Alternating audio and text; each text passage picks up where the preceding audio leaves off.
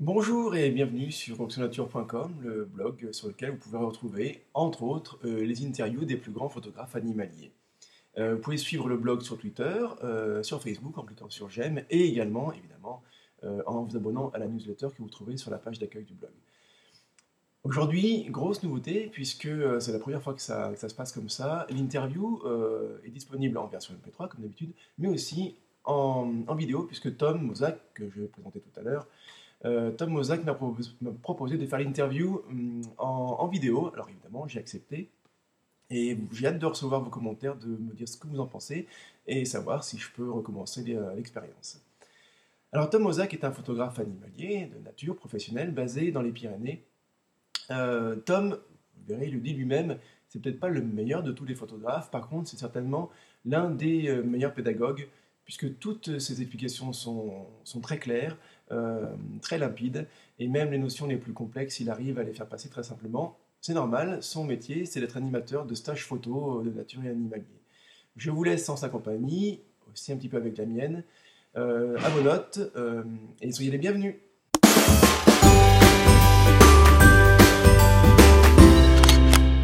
Bonjour Tom, Tom Mozak. je te remercie d'avoir accepté, mon invitation pour cette interview sur Oxonature.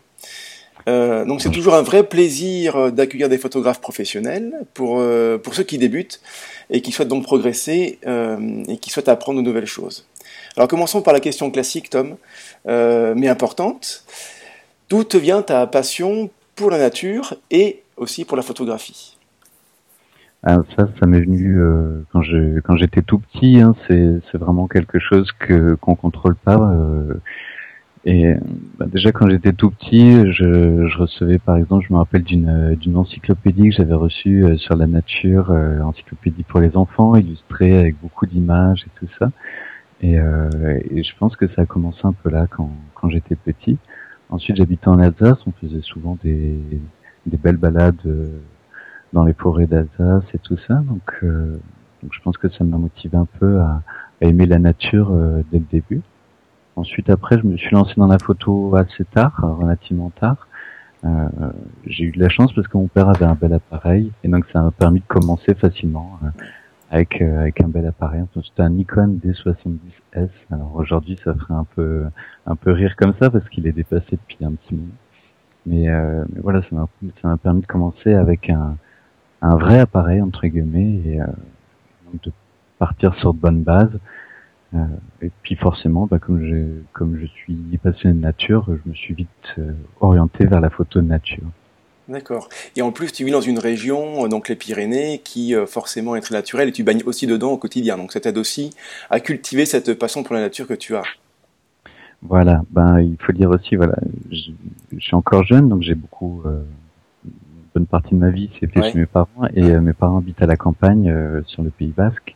Donc c'est un endroit où on peut assez facilement voir euh, voir des belles choses, de, des beaux sujets de nature, disons. Puis, bien sûr, il y a les Pyrénées autour et tout ça. Euh, c'est un beau sujet. Euh, Photographique.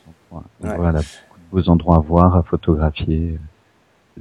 Alors il faudrait pas que, que, nos amis photographes qui, euh, qui habitent euh, en pleine ville ou qui, euh, qui ont vécu leur, leur, jeunesse en pleine ville se, se disent que c'est fichu pour eux, mais quand même souvent j'ai l'impression que les, les, photographes que, que j'ai pu interviewer ou que, que j'ai pu lire aussi, ces photographes-là ont, ont eu la chance d'avoir de, de, leur enfance en, pleine, en pleine campagne ou en pleine montagne, peu importe, mais en tout cas pas en ville. Quoi. Je pense que c'est une, une chance que de pouvoir sortir du, du, du, jardin familial et puis de, de profiter tout de suite. Mhm. Bah oui, c'est c'est vrai. Après, j'ai un peu de chance, c'est sûr. Euh, je pense qu'après, on peut aussi faire de la photo de, de nature en habitant en ville, mais c'est quand même plus simple. Et si on peut, euh, par exemple, moi, je peux aller à pied euh, assez facilement sur des bons spots pour, pour photographier les insectes, donc les libellules, les papillons, le chevreuil aussi, ce, ce genre de, de sujet qui donne assez vite des résultats. Mm. Donc, donc c'est vrai que j'ai été un peu privilégié.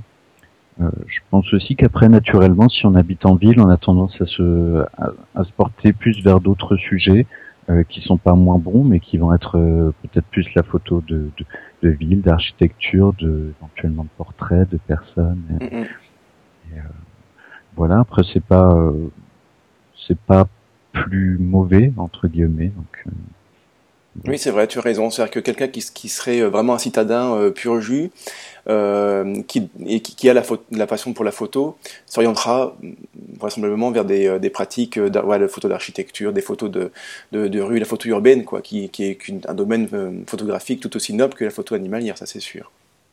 Voilà. Bah, disons qu'à mon avis, on a tendance à faire des photos qui, enfin, à faire à pratiquer la photo de sorte à ce que ce soit euh, plaisant. Et si si la personne est obligée de faire euh, deux heures de route euh, à chaque fois qu'elle veut faire de la photo, elle va vite, euh, pas vite arrêter, mais elle va être moins motivée. Découragée. voilà, découragée, merci. C'est certain. Donc, forcément, s'il y a des résultats, ce sera mieux. Donc, on aura tendance à faire plutôt des choses à, apporter, à porter d'appareil, à mon avis. Est-ce que tu as suivi euh, une formation spécifique en, photographie ou plus, euh, plus précisément en photo animalière ou sinon une, formation naturaliste, des, des, études, je sais pas, de biologie, de sciences nat, des choses comme ça? Est-ce que tu as quand même un, point d'ancrage au niveau de tes études euh, dans, un des domaines de la photo animalière? Alors j'ai un bac scientifique, option SVT, donc biologie grosso modo. Euh, et j'ai commencé une fac de physique chimie et de bio euh, j'avoue que j'ai vite arrêté parce que ça me convenait pas du tout. Hein, c'était c'était pas du tout. Enfin, j'étais pas du tout fait pour euh, pour la fac. C'était c'était pas bon. Euh, et pour la photo, j'ai appris sur le terrain. Donc j'ai eu la chance de commencer avec du numérique et le numérique quand même aide beaucoup plus à démarrer euh, que l'argentique, dans le sens que si on regarde, si on prend une photo, on peut la regarder tout de suite, voir si elle est ratée, si elle est pas ratée. Donc si elle est pas ratée, tant mieux. Puis si elle est ratée, on peut voir voir les réglages et tout ça, même si euh, trois semaines après on revient sur la photo, on peut, euh, on peut avoir par exemple les exifs, donc ça nous permet de, de savoir euh, facilement, relativement facilement où on a pu se tromper ce qui était un peu plus dur en argent. Je, je, me souviens quand j'avais commencé la photo, la photo de nature animalière et, et surtout j'avais acheté mon premier appareil photo numérique, donc un réflexe. Mon père m'avait dit que lui s'était intéressé à la photo, mais il y, a, il y a très longtemps. Il avait donc forcément eu de l'argentique entre les mains. Et il me disait, donc pour progresser, il faut que tu, quand tu prends une photo, tu notes bien tes réglages. Tu prends un petit carnet, tu notes tes réglages. Euh, comme ça, après, quand tu quand as ton développement, euh, eh ben, tu as le numéro de photo tu, euh, et tu peux voir pourquoi tu l'as loupé ou pourquoi tu l'as réussi avec ton petit carnet.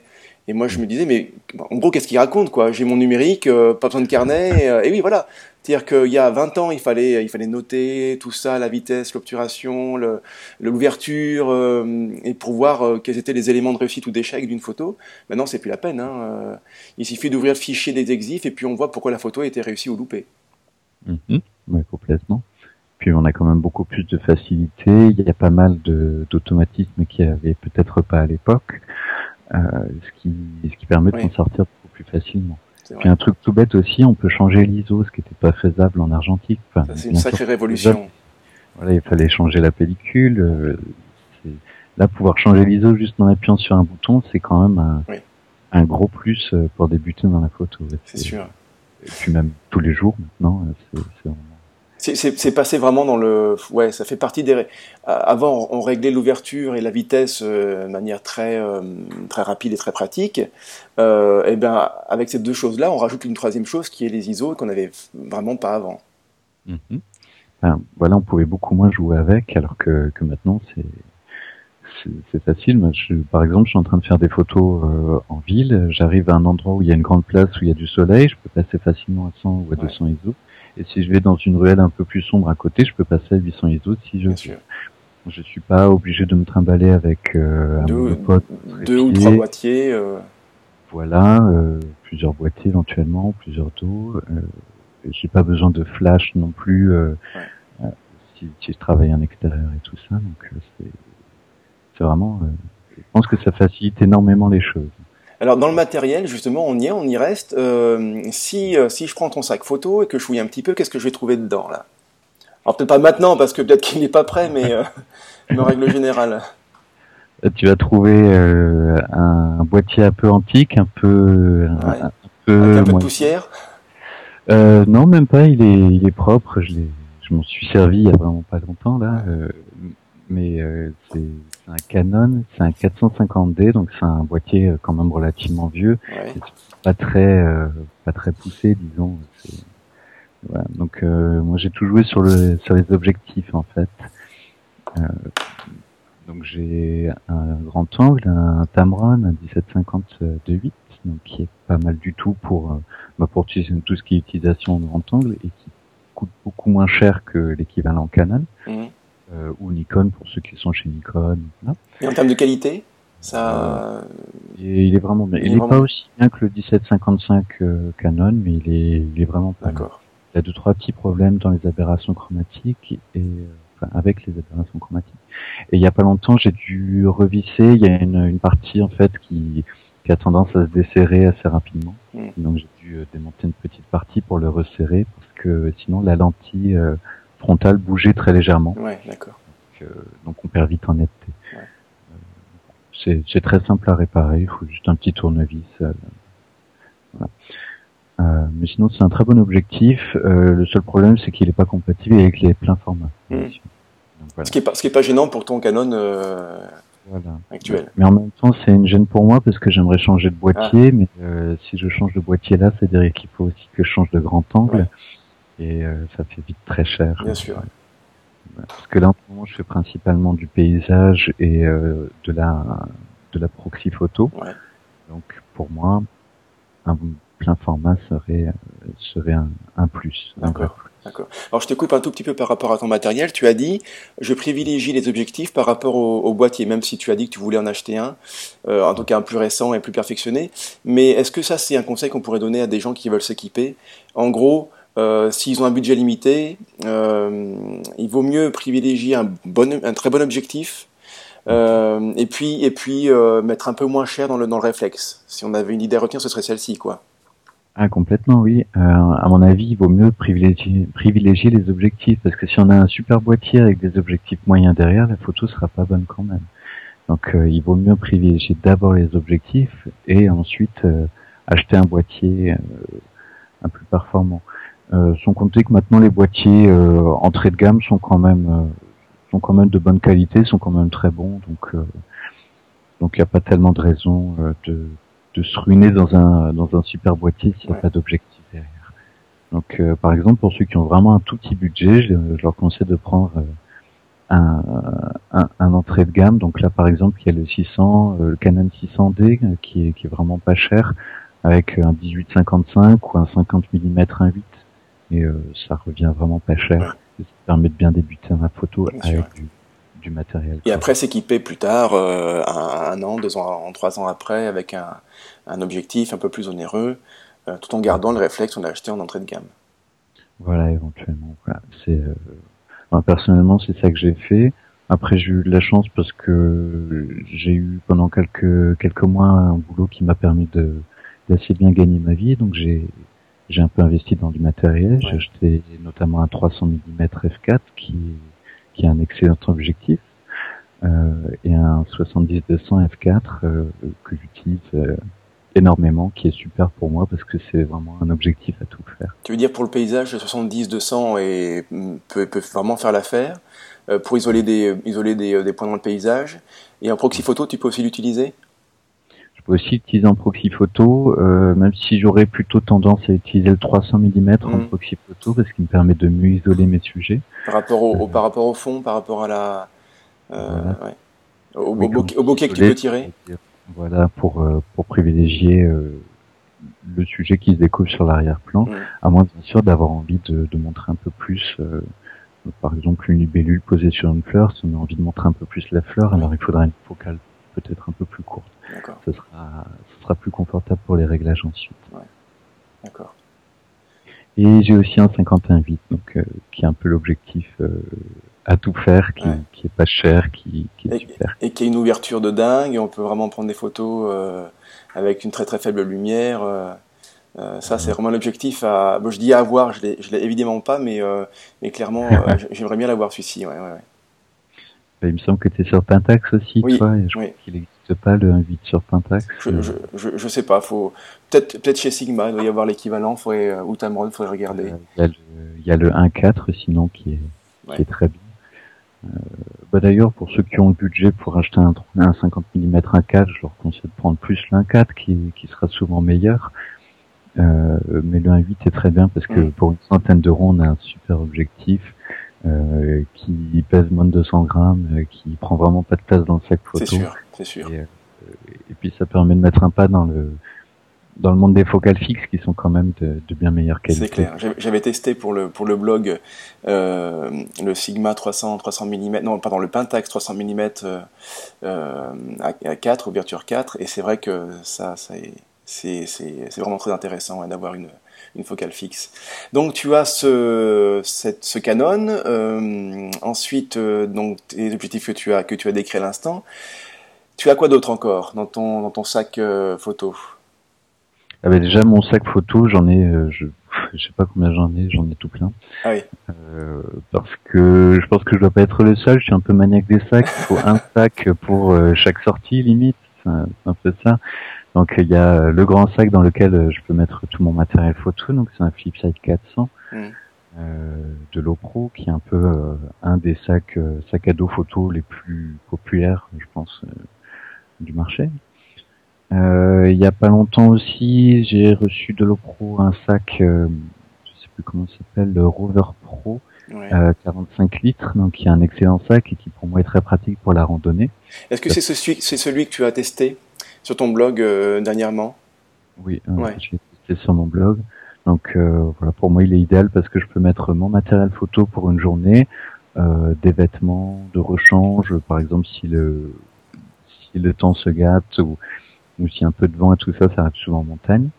Euh, le pique-nique et tout ça, j'ai, je peux aussi prendre le trépied et euh, j'ai suffisamment de place dans le sac euh, pour pas tout euh, Hum, pas hum, tout écraser et, euh, et en même temps il est confortable à porter. D'accord. Donc pour moi, c'est idéal. Et j'ai aussi un petit sac d'épaule. Euh, Il y en a d'autres, mais bon, les trois que j'utilise, ce sont ceux-là. D'accord. Euh, c'est aussi un Low Pro, c'est un, un Nova 180. Euh, donc c'est un petit sac d'épaule. Il est tout pile bien au demi centimètre près pour rentrer euh, mon boîtier avec le grand angle monté, le 70-200 f4 et le 50 1.8.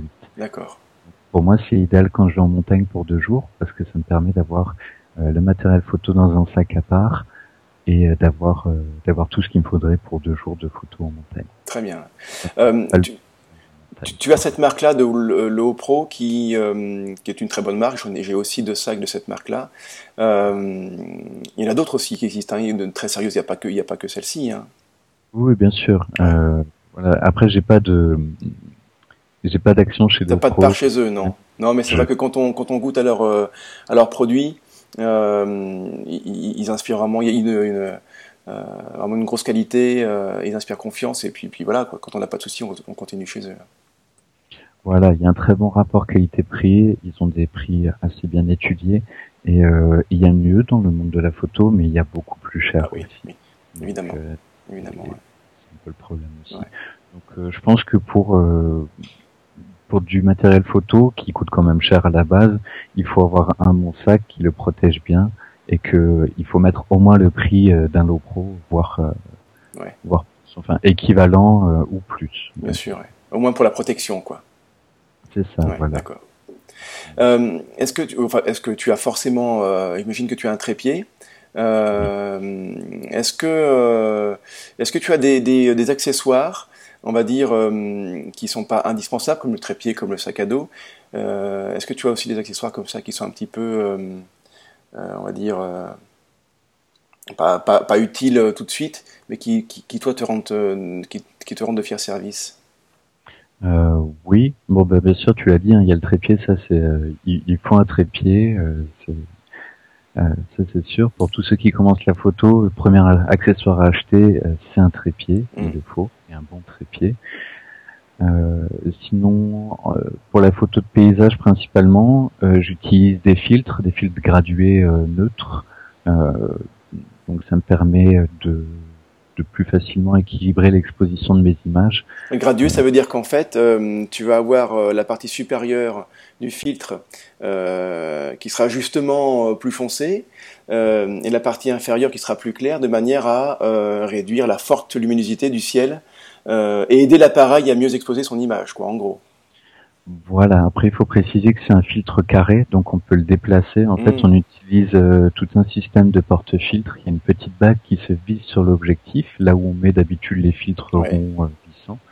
Euh, sur cette bague, on peut clipper un porte-filtre, et le porte-filtre vient, ben, comme son nom l'indique, porter le filtre. Et ce porte-filtre, il peut tourner en fait, ce qui nous permet de, de changer euh, L'orientation, d'accord. et le filtre peut glisser dans le porte-filtre.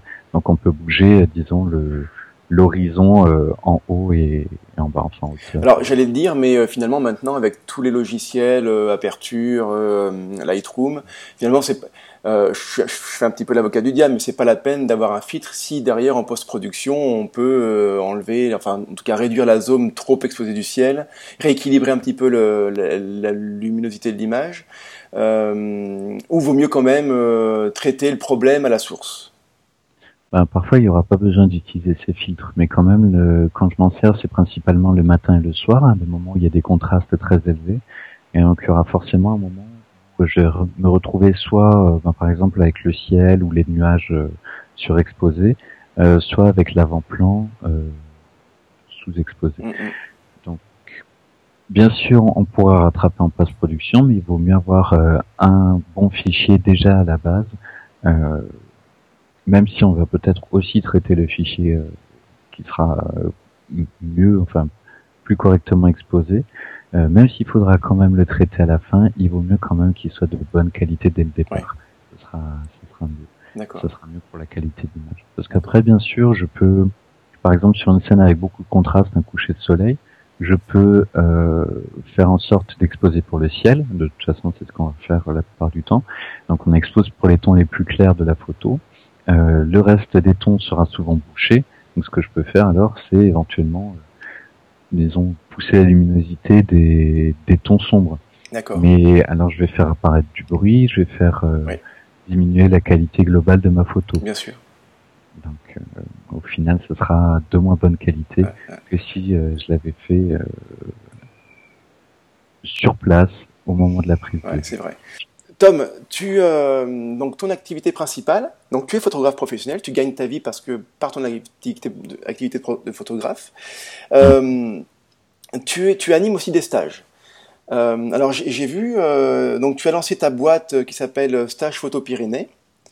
Est-ce que Mhm. tu peux nous en parler un petit peu plus de cette activité de- d'animation de, stage?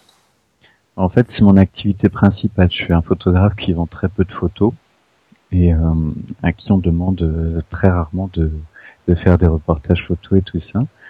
Euh, je me concentre principalement sur les formations photos. Donc ça peut paraître bizarre hein, parce que la plupart du temps, les gens pensent que il faut d'abord être euh, un photographe euh, reconnu dans le monde de la photo. Qui a publié, qui a beaucoup exposé, euh, voilà.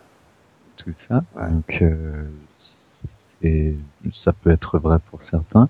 Euh, il faut savoir aussi qu'on n'a pas besoin d'être connu pour bien pratiquer la photo. Et, euh, et puis bon, moi je suis un cas peut-être un peu à part, c'est que j'ai tendance à mieux expliquer aux gens comment faire plutôt que moi euh, faire les choses. Euh, C'est le, le syndrome du bon prof. c'est ça, c'est un peu, euh, bah, c'est un peu le, comme les enseignants, euh, comme, euh, enfin comme voilà, un bon enseignant, un bon prof. Et, voilà.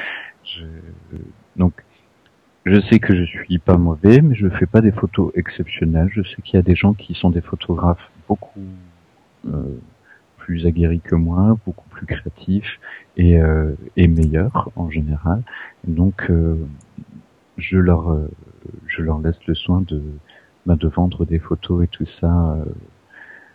euh, et moi, de mon côté, je fais de la formation photo, donc je fais ça principalement pour les débutants euh, et pour euh, pour les disons les, les débutants euh, moyens, donc euh, qui qui commencent à avoir des bases quand même, mais qui euh, qui à un moment se trouvent un peu bloqués dans leur progression. Euh, on a eu aussi des photographes experts, mais la plupart du temps, c'est ça, ce sont des, des photographes débutants, débutants moyens. Donc on fait ça, ça dépend. La plupart du temps, on fait ça en montagne parce que c'est quand même un beau cadre. hein. Ça nous permet de faire des belles photos, de passer un bon moment. Euh, et puis c'est toujours plus inspirant de travailler dans un cadre comme ça. Euh, donc on fait ça sur un, deux, trois jours. Euh, on va faire grosso modo une petite balade en montagne. On en profite pour, euh, pour aborder tous les côtés. Ah, alors, c'est dans les Pyrénées. On, reviendra sur le, côté photographique, mais c'est dans les Pyrénées. Euh, je, je, je, vois déjà dans les commentaires la personne qui habite dans le Nord qui dit ah, super Tom, euh, ça a l'air d'être un très bon pédagogue, il explique bien, il, est, il, est, il a l'air d'être très patient et tout. Par contre, je fais comment pour venir dans les Pyrénées? Bon, euh, enfin, je fais comment? Non, il sait comment il fait. Il vient en voiture ou en train, peu importe. Mais en gros, une fois qu'il est là-bas, comment il fait quoi? Mm-hmm. ben, c'est sûr, ça coûte, ça coûte un peu plus cher de venir euh, de, du Nord. Après, on a eu des gens qui sont venus de Belgique. On a un couple de Belges qui revient tous les ans, en fait. Euh, on a des gens qui viennent de Paris et tout ça.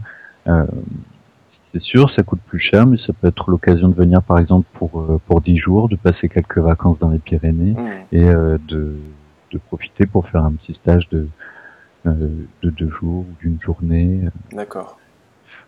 Alors c'est sûr, c'est plus facile si on habite euh, à Bayonne, à Pau. À Toulouse, même à Toulouse, c'est plus ah, simple. Ouais. C'est plus facile, c'est sûr.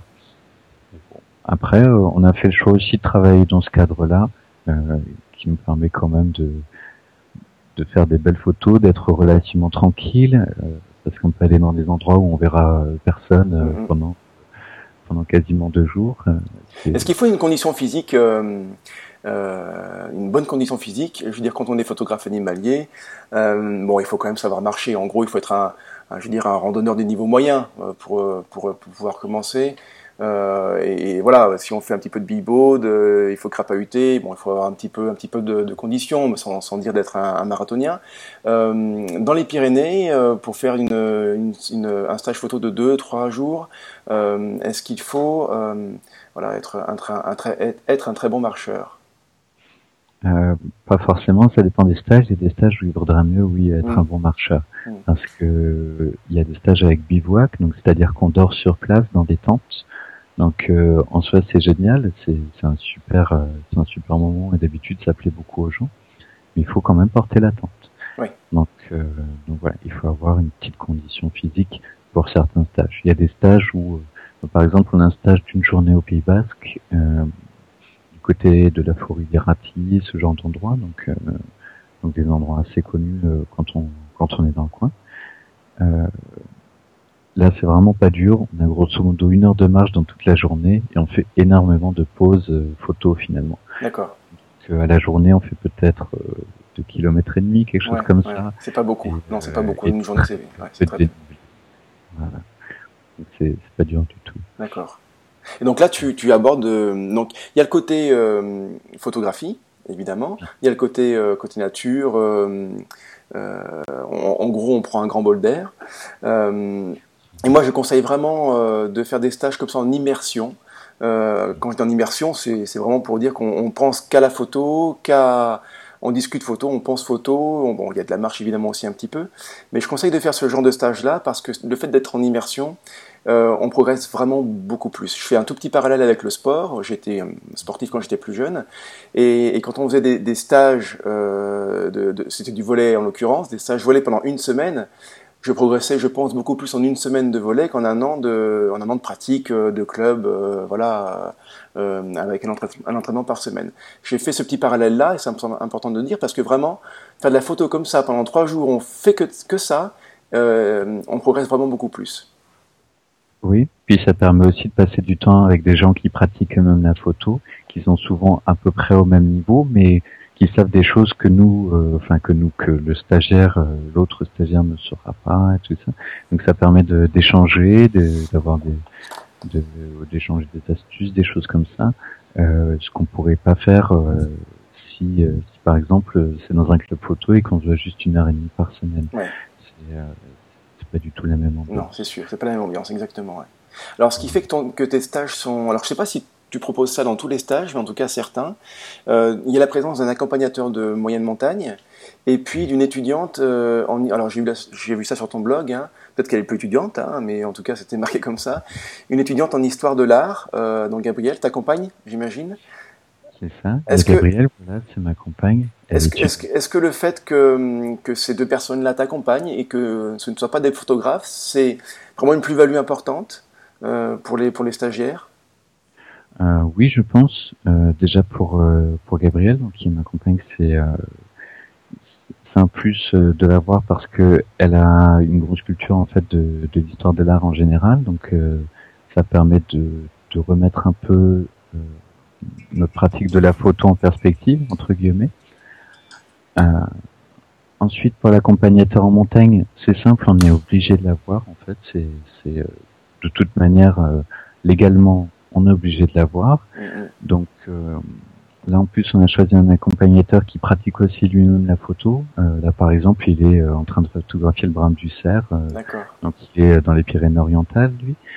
Euh, donc, donc bon, ça permet aussi de discuter tout ça avec avec les autres les autres stagiaires. Et de toute manière, il y a un côté aussi, la montagne, c'est c'est un côté très beau, mais c'est aussi dangereux. Donc il nous faut un accompagnateur en montagne parce que même si euh, nous on peut organiser les stages euh, tout seul, euh, c'est quand même mieux d'avoir un accompagnateur qui qui encadre tout ça et qui nous permet de rester bien en sécurité. si un pépin c'est pas le cas, mais s'il y en a, enfin ça n'a jamais été le cas pour l'instant, mais a un problème, il faut qu'il y ait quelqu'un qui soit formé pour réagir et tout ça. Donc c'est pour ça qu'on a un accompagnateur. D'accord. Pour les stagiaires aussi, ça leur permet d'avoir au moins deux référents et de pas juste passer un week-end avec avec la même personne, avec la même tête tout le temps. voilà. Alors c'est vrai que dans la, dans la photo animalière, euh, quand on traîne sur les blogs, sur les forums, euh, euh, quand on lit même des magazines, il y a toujours le, le duo connaissance technique de l'appareil, mais donc qui est valable pour n'importe quel domaine de la photographie.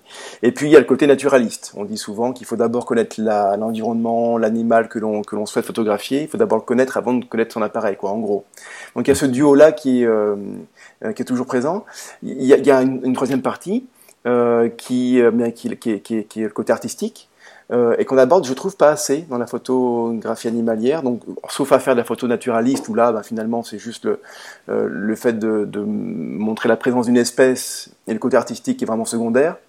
Mais c'est pas trop le cas des photos, euh, des photos animalières. Souvent, on veut vraiment le côté, euh, le côté beauté, quoi, le côté artistique. Et on n'aborde pas je trouve ce domaine-là. Est-ce que Gabriel, euh, dans tes stages ou même ailleurs, peu importe, mais est-ce que, est-ce que d'avoir une personne qui est experte en, art, est-ce que elle, donne sa, petite touche, dire ben voilà, là pour ta photo, euh, euh, je, m'en fiche des réglages, mais par contre, euh, pour la composition, tu aurais pu faire ça, tu aurais pu faire ci, tu aurais, pu aborder le, cadrage différemment. Euh, est-ce qu'elle apporte ce, cet éclairage-là?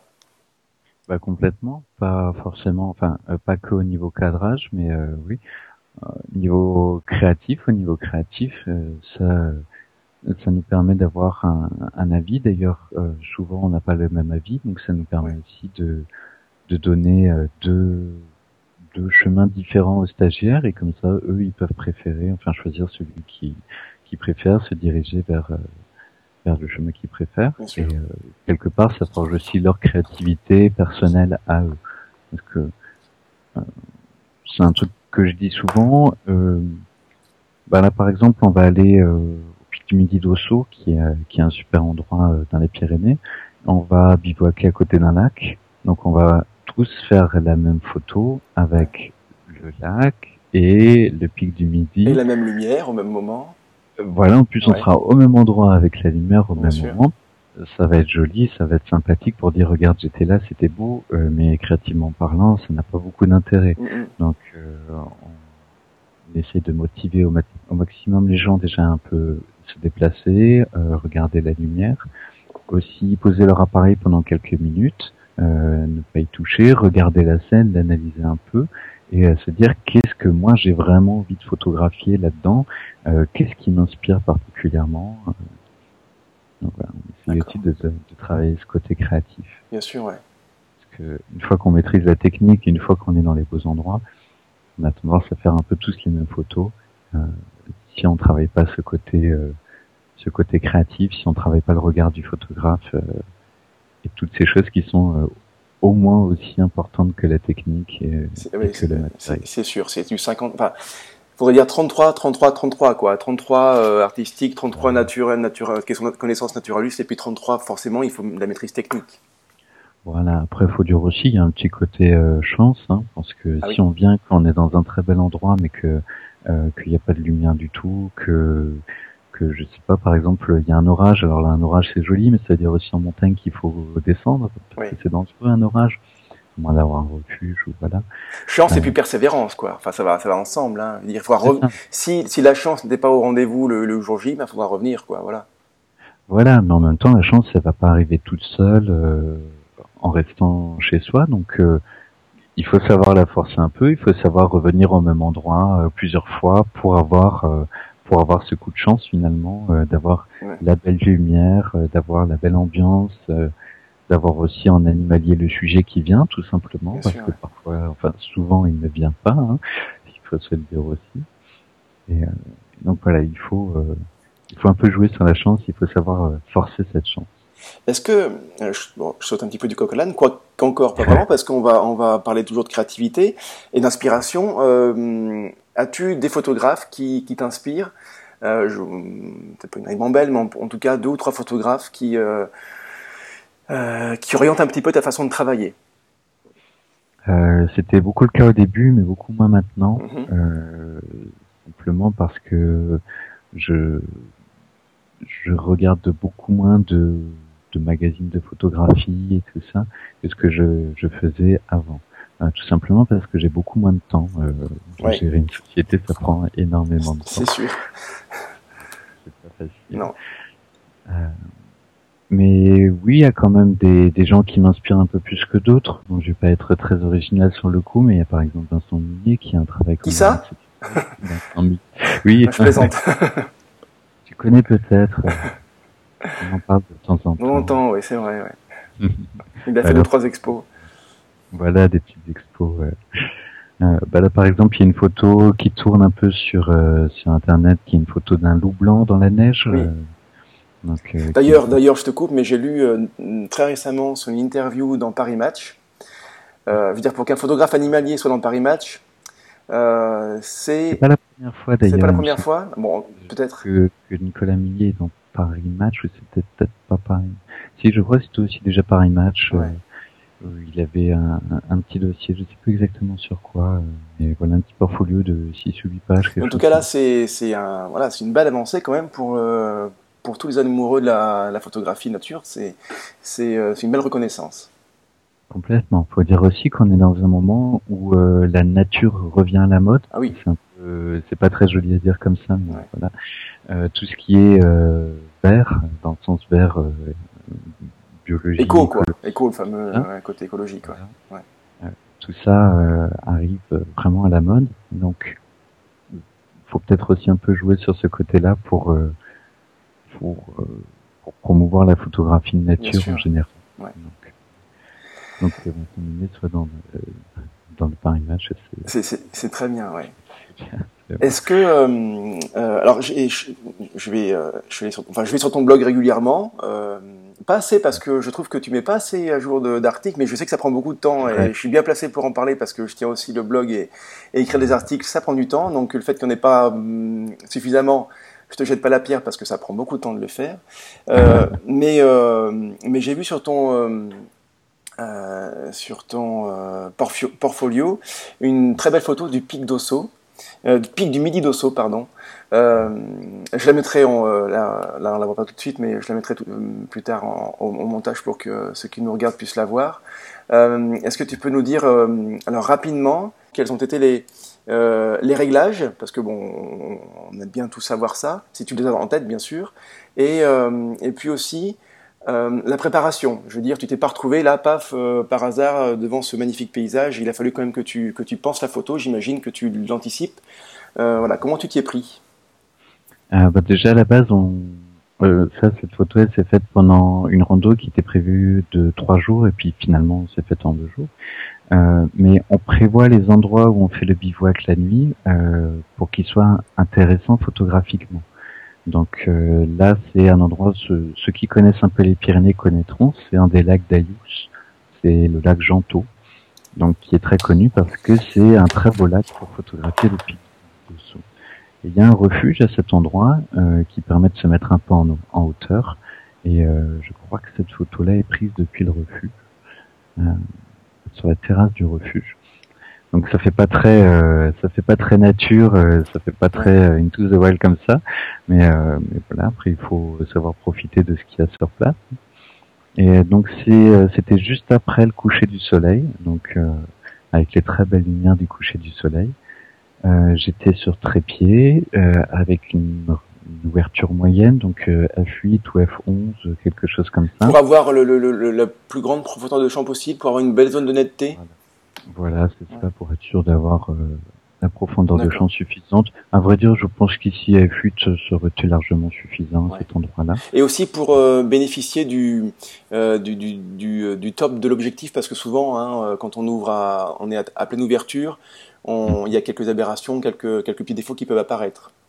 Voilà, et le piqué aussi, ce qu'on appelle le piqué, est optimal avec cet objectif entre 5, 6 et 8. C'est ça la, qualité d'image. Euh, D'ailleurs, un petit conseil, la, la, plus, enfin tous, euh, tous les objectifs euh, ont une ouverture optimale euh, pour laquelle le piqué est, est, euh, est, est au top. C'est quoi? C'est F8, F11 Souvent, c'est dans, dans ces eaux-là? Une fourchette, voilà, mais la plupart du temps, avec les zooms, ça va être ça, autour de F8 et de F11. D'accord. Ça va dépendre de l'objectif, bien sûr.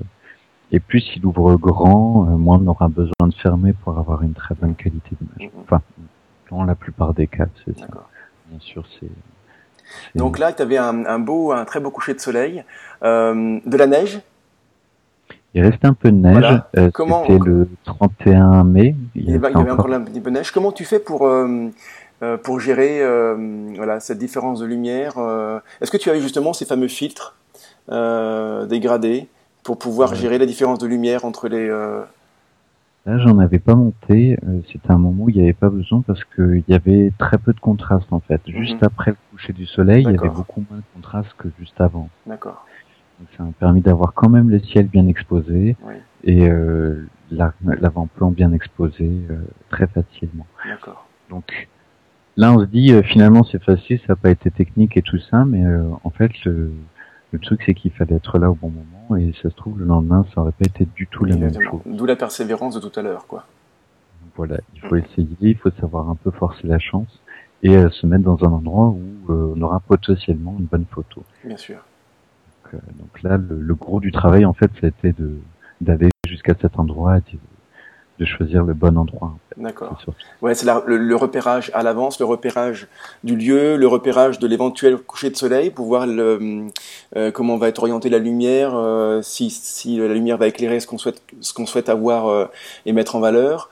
d'ailleurs, il existe des, des, des, des, applications pour smartphone, peut-être d'ailleurs des logiciels pour ordinateur, qui, qui permettent de prévoir euh, l'orientation de la lumière pour les couchers de soleil. Donc ça peut être intéressant pour ceux qui veulent préparer leur, euh, euh, leurs images à l'avance.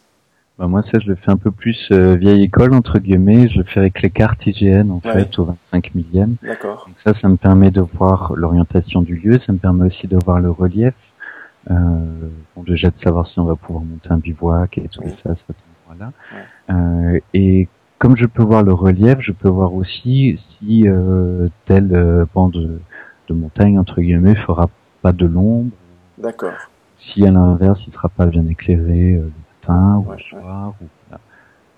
Alors c'est vrai que ça, quand on, quand on part en rando en famille, on peut, on peut pas le faire parce qu'on peut pas euh, faire un détour de 3 km avec toute la, toute la marmaille derrière, juste pour avoir le point de montagne bien éclairé. Mais par contre, si on est seul et si on décide de faire une photo de paysage avec ce sommet-là euh, éclairé de telle façon, euh, d'avoir une carte hygiène ou un autre système, peu importe, euh, ça paraît indispensable de, de l'utiliser pour prévoir euh, euh, la bonne lumière au bon moment et au bon endroit.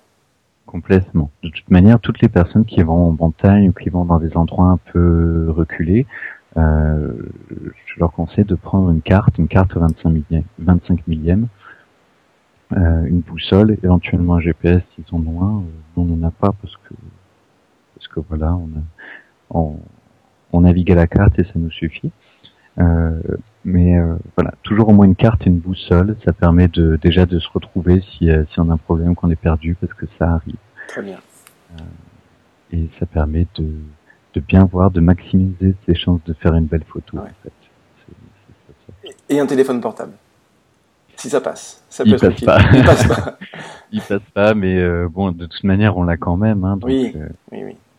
Mais oui, essayez quand même d'avoir un téléphone portable parce que parfois ça passe, surtout dans les stations de ski aujourd'hui. Exact. Et puis, euh, s'il y a un pépin, vous serez peut-être obligé, euh, si vous êtes à deux, vous serez peut-être obligé de laisser votre, euh, je sais pas, votre compagnon, quelque chose comme ça sur place mm, mm. et de partir pour aller, pour aller appeler des secours. il faut que ce soit le moins loin possible. Bien sûr. Tom, je te remercie pour cette interview, ce long entretien. Ça fait plus de 45 minutes qu'on est ensemble. je vois ça, oui. C'est ça, hein à toi. Euh. C'était très intéressant. Euh, j'espère que, alors j'allais dire auditeurs non, mais nos téléspectateurs, parce que finalement maintenant il y a de l'image, donc ce sont des téléspectateurs, auront apprécié. Je les invite grandement, vraiment très sincèrement, à aller voir ton blog, parce qu'il euh, y a des très bons articles, très pédagogiques. Pas assez, mais voilà. Ça c'est pas de ta faute, c'est le temps, c'est le temps qui nous manque. et puis aussi d'aller voir sur ton ton site Stage Photo Pyrénées. parce qu'il y a, bah, voir un petit peu ce que tu proposes. Euh, il y a des euh, il y a des chouettes stages. Euh, évidemment, il y a de la photo, mais il y a aussi des belles balades à faire. et donc, et donc voilà. Donc ceux qui souhaitent joindre l'utile à l'agréable peuvent faire leurs vacances et puis un petit stage photo avec avec toi, Tom, pour apprendre plein de nouvelles choses. Ce sera avec plaisir.